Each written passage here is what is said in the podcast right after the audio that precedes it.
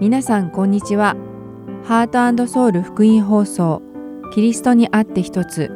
1月19日の放送をお聞きいただいています。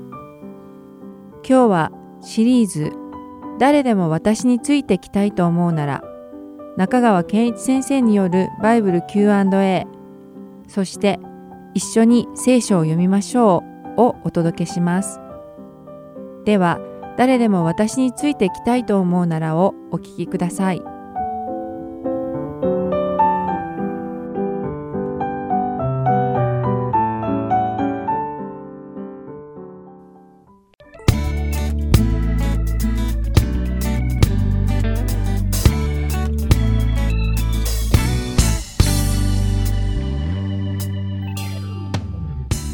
皆さんこんにちは誰でも私についてきたいと思うならの時間です。お相手は大島正弘です。今日も皆さんと一緒に御言葉を学んでいきましょう。さて前回の放送ではイエス様に従うということはイエス様と共に苦難や迫害を受ける覚悟を決めることであるとお話ししました。そしてこのような苦難や迫害にあっても私たちがいただいた救いは全く揺るぐことはなく逆に苦境に陥ったからこそ神様が私たちを支えてくださっていることがよくわかるのだと学びました。そして私たちは私たちの体は殺せるけれど私たちの魂に対しては何の手出しもできないものを恐れる必要は全くないとも学びました。さて今回は私たちがイエス様に従おうと決断するときに必要とされる条件について考えていこうと思います。イエス様は十二弟子たちを直々に証明されましたがその証明はそこで終わりませんでした。イエス様は十二弟子だけではなくその他の人たちもイエス様に従いイエス様の弟子となることを願われたのです。マルコの福音書第8章の34節から38節にはこのことに関する御言葉が書かれています。まず34節を一緒に読んでみましょう。それからイエスは群衆を弟子たちと一緒に呼び寄せて彼らに言われた。誰でも私についていきたいと思うなら自分を捨て自分の十字架を追いそして私についてきなさいとあります。イエス様は群衆と弟子たちを呼び寄せてからこうおっしゃいました。まず誰でも私についてきたいと思うならと言われその後にイエス様に従うために必要な条件を教えてくださいました。ちなみにここで使われている「ついてくる」というギリシャ語の動詞には継続的で習慣的な行為をするという意味があります。つまりただ一回だけついてくるまたはしばらくの間ついてくるということではなく永続的に付き従うということを表しているのです。またこの表現をより深くその意味を忠実に表そうとするのであれば誰でも私に付き従って私が行く場所まで一緒に行こうとするのならと書き換えることができます。この2つのことを加味してもう一度イエス様が意図されていることを考えるとこの御言葉には私たちが一時的にイエス様に従うのではなく最後までイエス様に永続的に付き従うという意味であることがわかります。イエス様が行かれるところにいつまでもどこまでもついていくということなのです。ではイエス様に永続的に付き従うために必要な条件とは一体どういうものなのでしょうかイエス様はここで2つの条件を提示されています。まず1つ目は自分を捨てること。そして2つ目は自分の十字架を追うことです。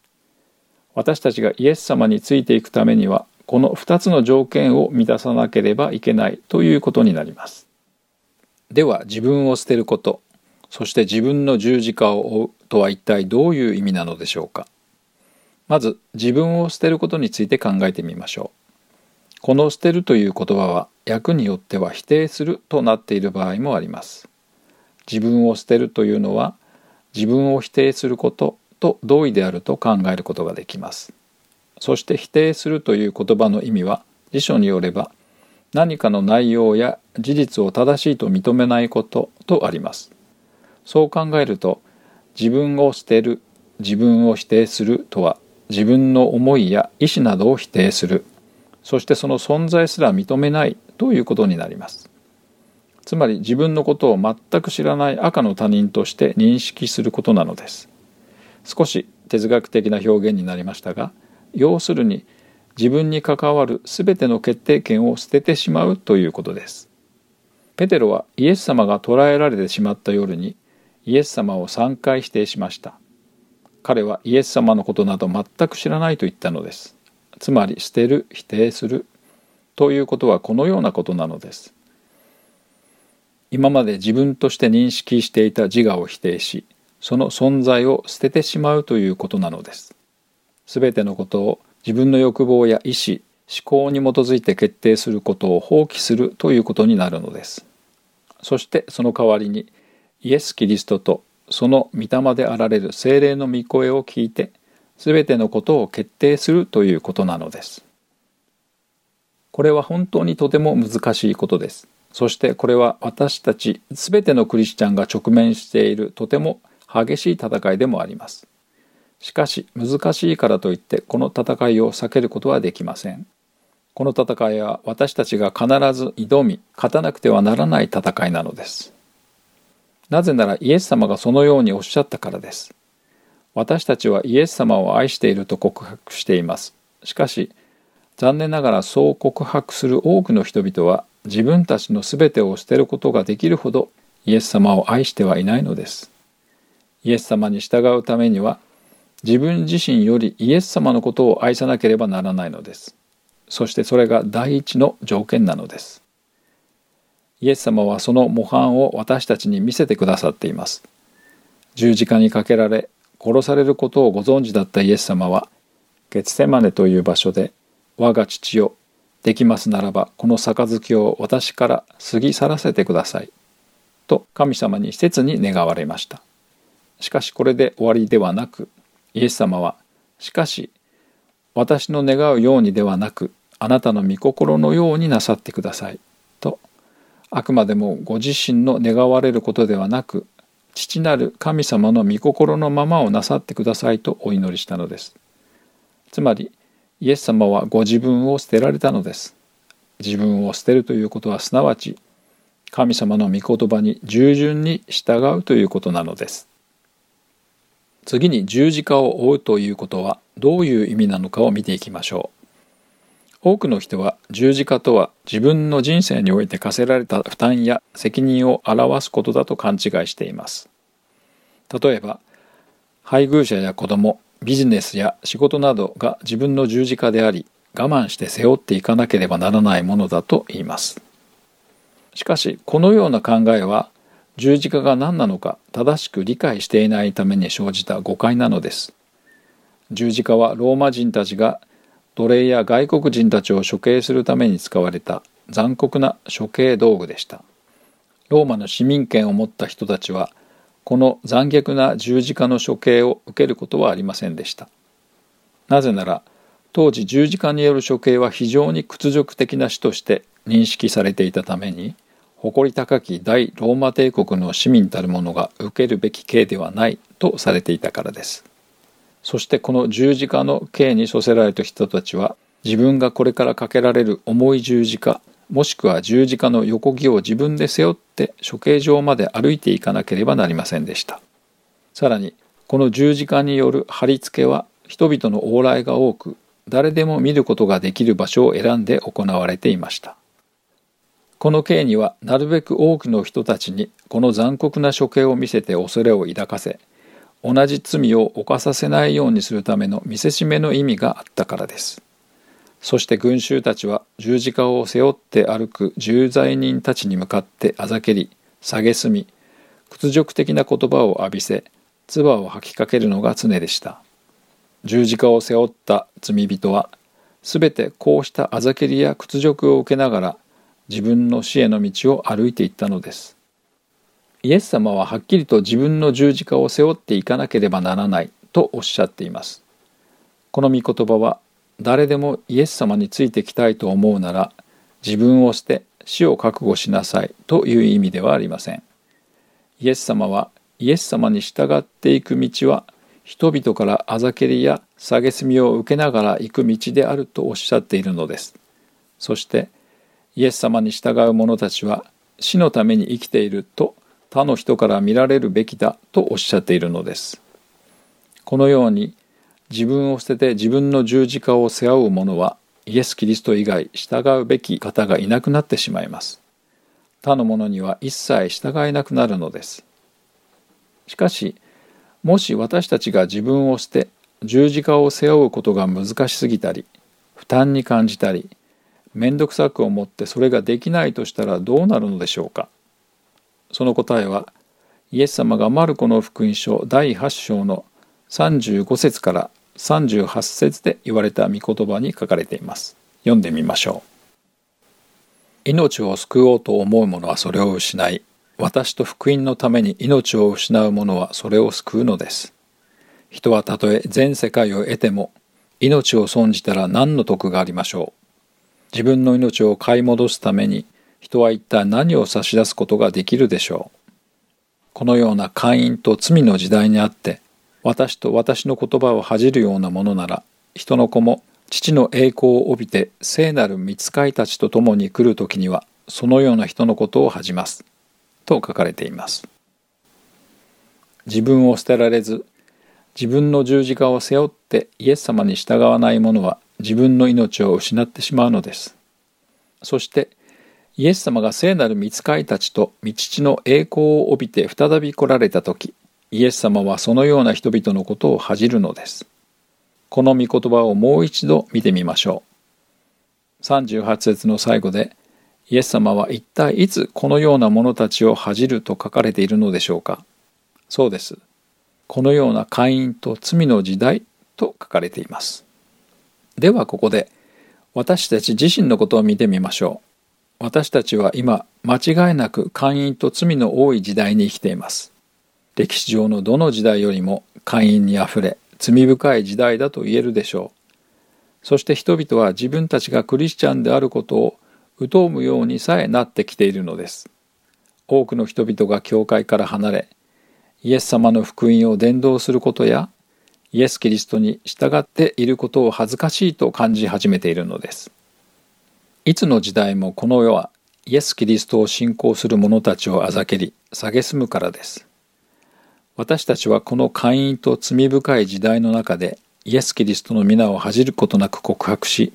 福音を伝道して生きているのでしょうか。イエス様の御言葉を恥じることなく信じ教えに従って生きられているでしょうか。自分を捨てる者は自分のことを明かさないものですそして自分のことを知ってほしいと自慢話を吹聴したりもしないのですまた自分の意思でことを成したり物事を決めることもしません。自分の夢を成し遂げようともしないのです。自分の十字架を背負っていく者たちは、世間のあざけりや蔑みにも決して動じることはありません。自分を捨てて十字架を背負っている者は死を覚悟しているからです。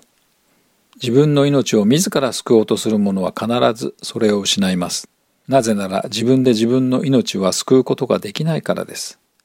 私たちの命は神様が握っておられるのです。そしてイエス様と福音のため自分の命を捨てる者は救われるのです。今日学んだイエス様の御言葉をよく考えてみましょう。もし私たちが全世界を得たとしても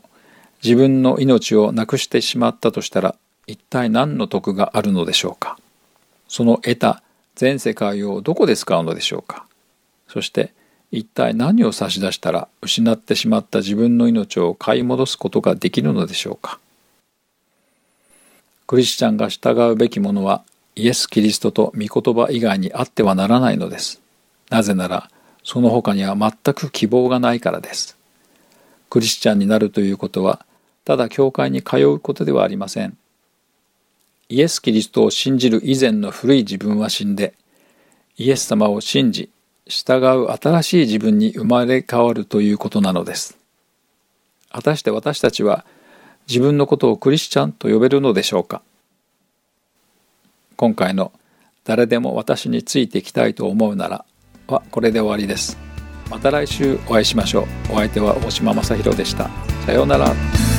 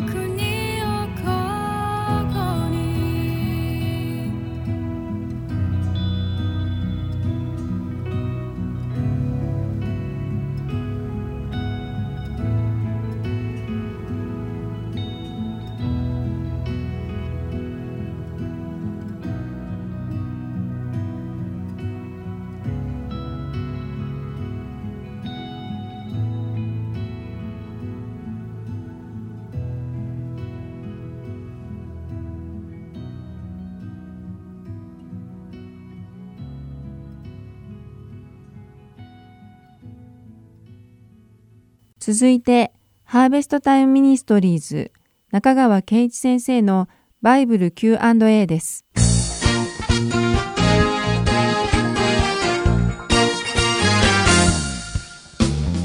はい、今日のご質問です。聖書でイエス様はあなた方は先生と呼ばれてはいけませんと言われました。これはマタイ23の8ですね。でも教会には牧師や先生と呼ばれる方がおられます。個人的には、たとえ教えてくださる方であっても、イエス様以外を先生と呼ぶのは抵抗がありますので、できればすっきりしたいです。こういう質問ですね。はい、お答えします。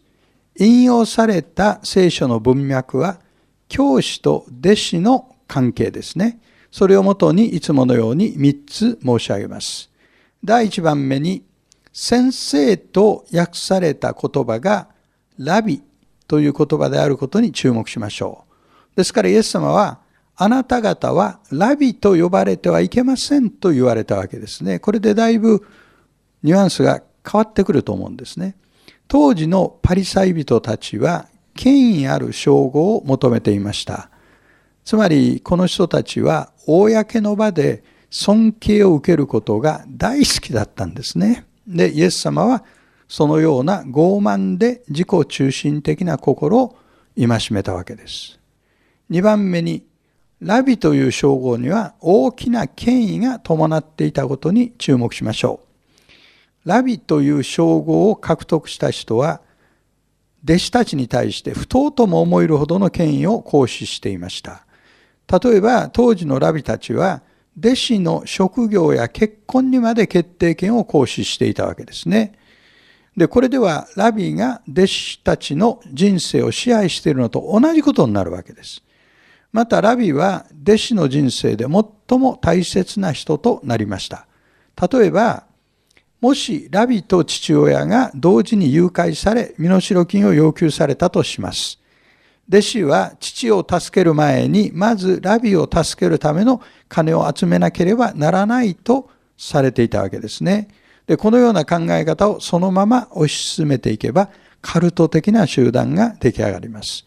イエスが禁止されたのは、ある人が別の人の上に不当な権威を振るうということです。そして3番目に、このテーマに関してはバランスを持った考え方を追求しましょ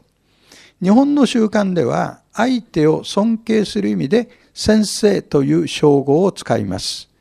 で、この習慣とイエスのここでの教えが矛盾するわけではありません。私たちにはバランス感覚が必要です。聖書は教会内に教師、牧師がいることを認めています。また、主にあって労している人を敬うようにとも教えています。ですから、神の言葉を教える指導者を敬うことは良いことなのです。ただし、その人たちがあまりにも大きな権威を行使し始めるなら、それは先生と呼ばれるかどうかよりも深刻な問題ですね。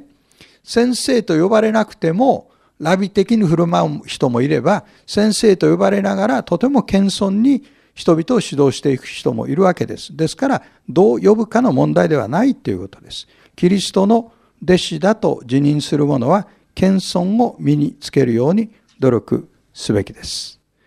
次の質問です。友人がクリスチャンを辞めると言い出したのですが、その時私は辞めちゃダメだと簡単に言うべきではないと思い、ダメとは言えず、だからといって何と声をかけていいのか分かりませんでした。このような場合、何と声をかけるべきでしょうか。はい、こういうご質問をいただきました。このお友達の方は、おそらくよほど辛い目に遭われたんでしょうね。その方の悩みが解決されることを願いながらいつものように3つ申し上げます。第1番目、その方は最初からクリスチャンでなかった可能性があります。自分でクリスチャンになるからと宣言したからといって、その人がクリスチャンになるわけではありません。クリスチャンになるためには3つのことを信じ受け入れる必要があります。1番目、イエス・キリストは私の罪のために死なれた。2番目、死んで墓に葬られた。3番目、3日目によみがえり、今も生きておられる。この3つのことを受け入れてイエス・キリストに信頼を置いたときに人はクリスチャンになるわけです。そして聖書ではクリスチャンになることを救われるとか申請する。これ新しく生まれる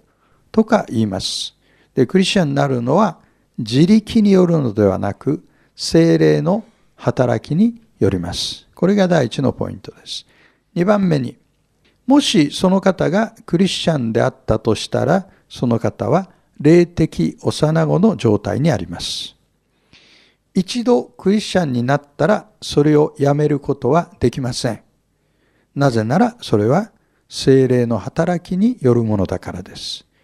人間の意志だけでクリスチャンになったり、クリスチャンをやめたりできるものではありません。誕生した赤子がもう一度母の体内に戻ることができないのと同じことなんです。したがって、教会に行くのをやめることはできても、クリスチャンをやめることは不可能です。3番目に、その方の悩みに耳を傾けましょう。それはダメだと言わなかったのは正解です。具体的な助言を与える前に、相手がなぜ苦しんでいるのか、そのことに耳を傾けるべきです。何があったんですか？なぜそう思うんですか？聖書にはどう書かれていますか？といった質問をしながら、相手の思いに寄り添うことが大切です。その過程で相手が本当に救われているかどうかが明らかになると思います。もし救われていないなら、先ほど申し上げた福音の3要素を伝えましょう。もし救われているなら、聖書から回答を発見する努力を共にしましょう。そして一連の過程において、相手のために祈ることも極めて重要なことです。良い導きが与えられますように。ではまた次の Q&A でお目にかかりましょう。ありがとうございました。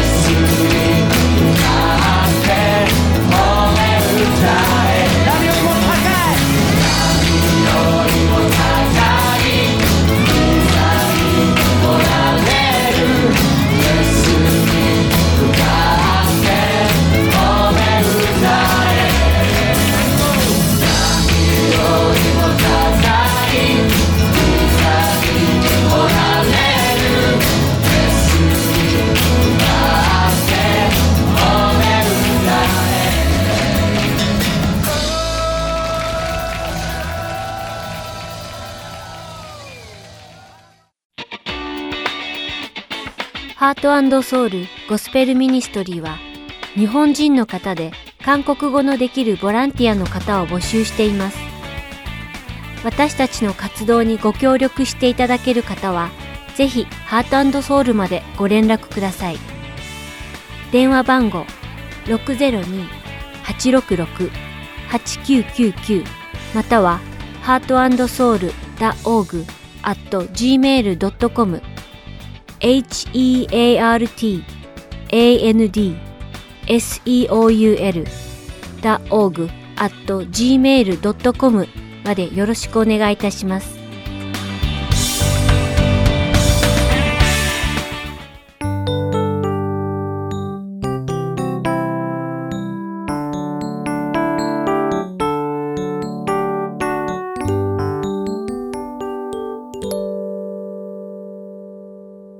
は一緒に聖書を読みましょうお聞きください。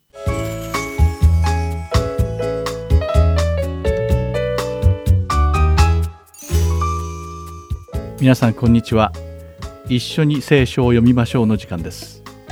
お相手はいつものように横山まさるです。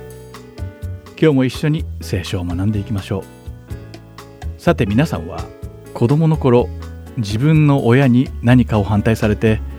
がっかりしたり怒ったことがあると思います。学校に着ていきたかった服を両親にダメだと却下されたり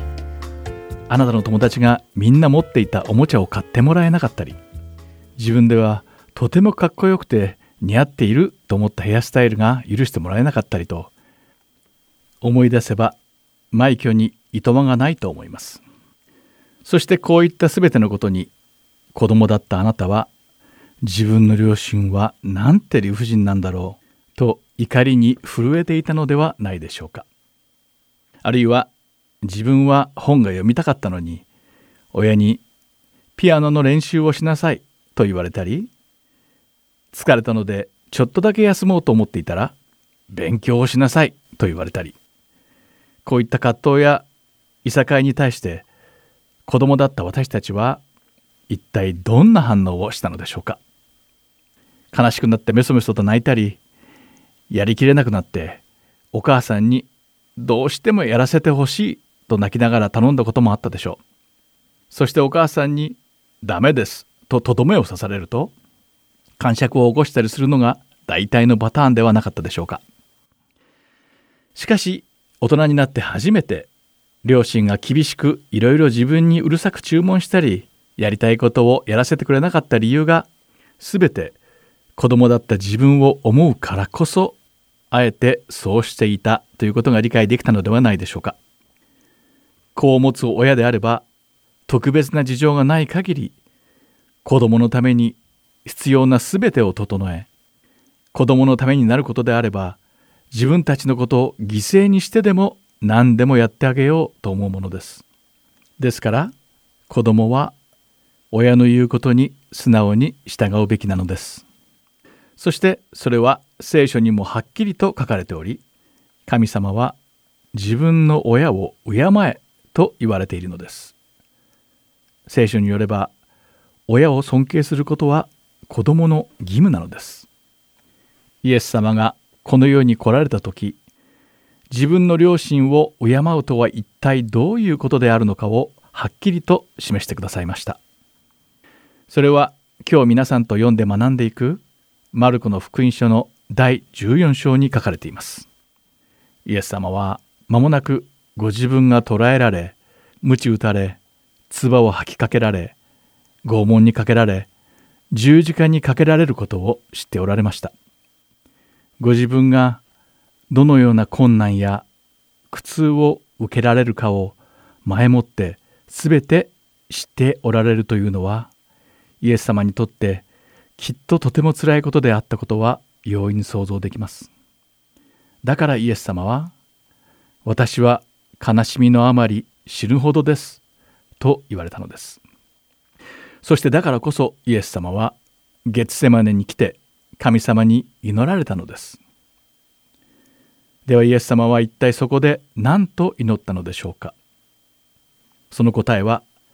マルコの福音書の第14章の35節から36節に書かれています。では一緒に読んでみましょう。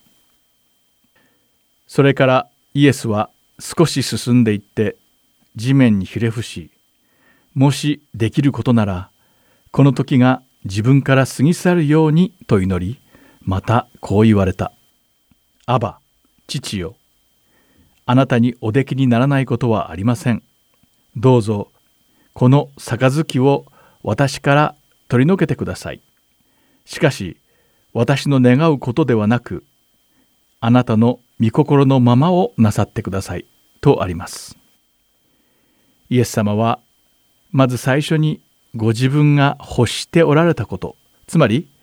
どうぞこの杯を私から取り除けてくださいと神様に祈られました。そしてイエス様は祈りを続けられるのですがその時に神様がイエス様の願いを聞き入れてくださらなければ取り乱して怒ったりするなどとは一言も言われていないのです。それとは全く逆にイエス様は神様を褒めたたえることをなされました。イエス様は死ぬほどの悲しみに陥っておられたのにしかし私の願うことではなくあなたの御心のままをなさってください。と言われたのです。これほど完全な祈りは他にはないと思います。ではこれまで神様に向かってお願いしていた私たちの祈りはどういうものだったのでしょうか。ただ私たちが望むことを神様にお願いしていただけなのではないでしょうか。もしこの時のイエス様の「しかし私の願うことではなくあなたの御心のままをなさってください」と同じように祈るとすればどのような祈り方になるのでしょうか。そしてこれこそが本当に従順であるということではないのでしょうか。イエス様は完全に従順であるということの雛形を示されたのではないでしょうか。ピリピ人への手紙の第2章の8節にはご自分の死を厭わないまでにイエス様が神様に従順であられたことが書かれています。私たちが皆いつでもイエス様のように神様に従順であることを願っています。また私たちのためにご自分の命をくださったイエス様のためにそうしなくてはならないのです。では祈りましょう。天におられる父なる神様私たちに従順であることの大切さを教えてくださってありがとうございます。これからは自分たちが欲しいものではなく私たちを通して神様が望まれることが成就されるように祈ることができるようにしてください。主イエス・キリストの皆において祈ります。アーメン。ではまた来週。一緒に聖書を読みましょう。でお会いしましょう。お相手は横山勝でした。さようなら。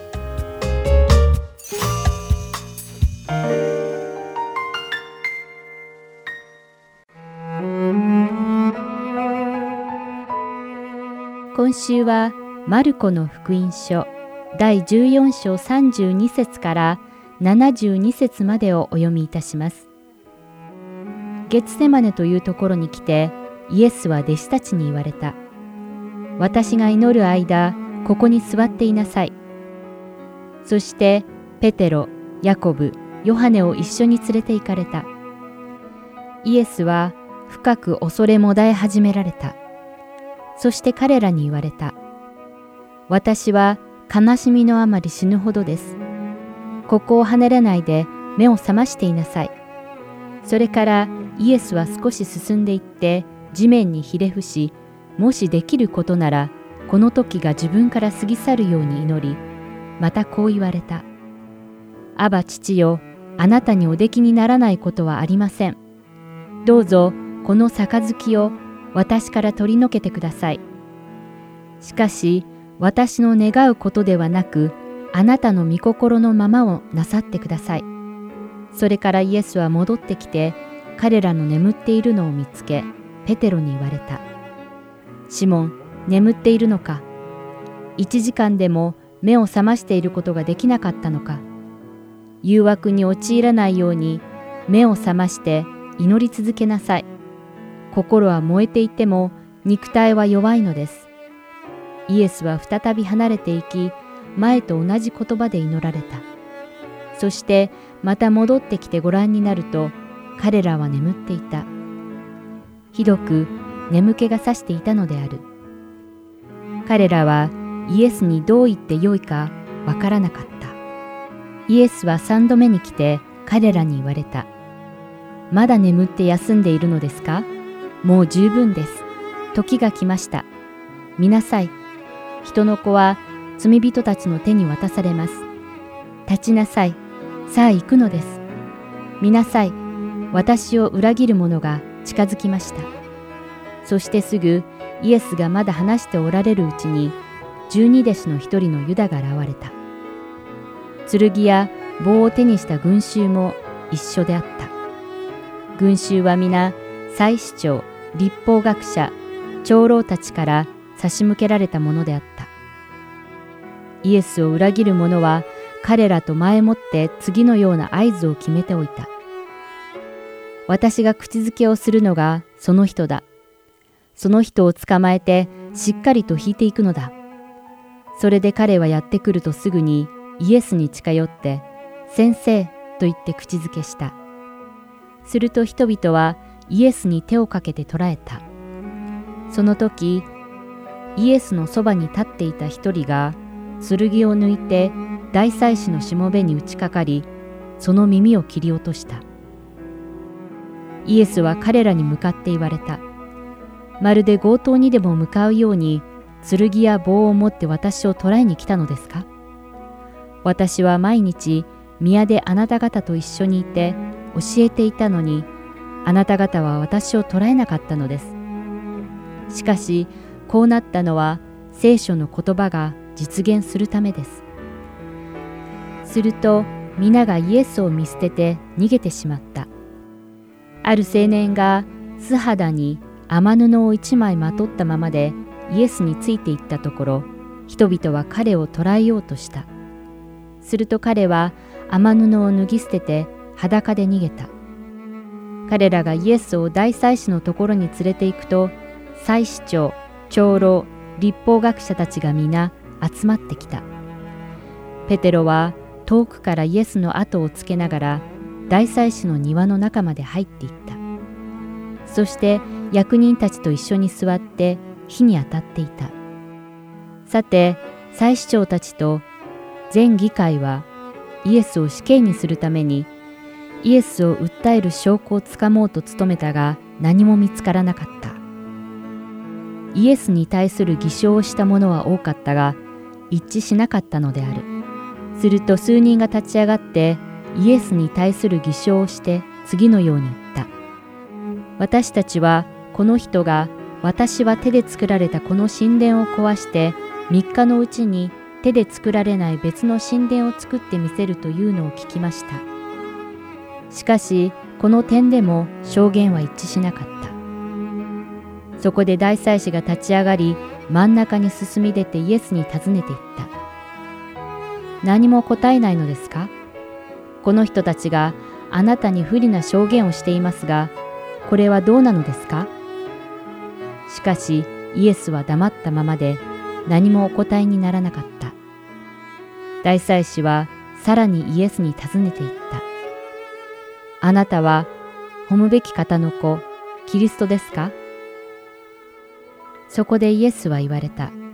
私はそれです。人の子が力ある方の右の座につき、天の雲に乗ってくるのをあなた方は見るはずです。すると大祭司は自分の衣を引き裂いていった。これでもまだ承認が必要でしょうか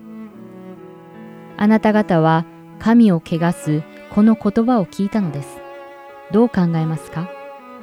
すると彼らは全員でイエスには死刑にあたる罪があると決めた。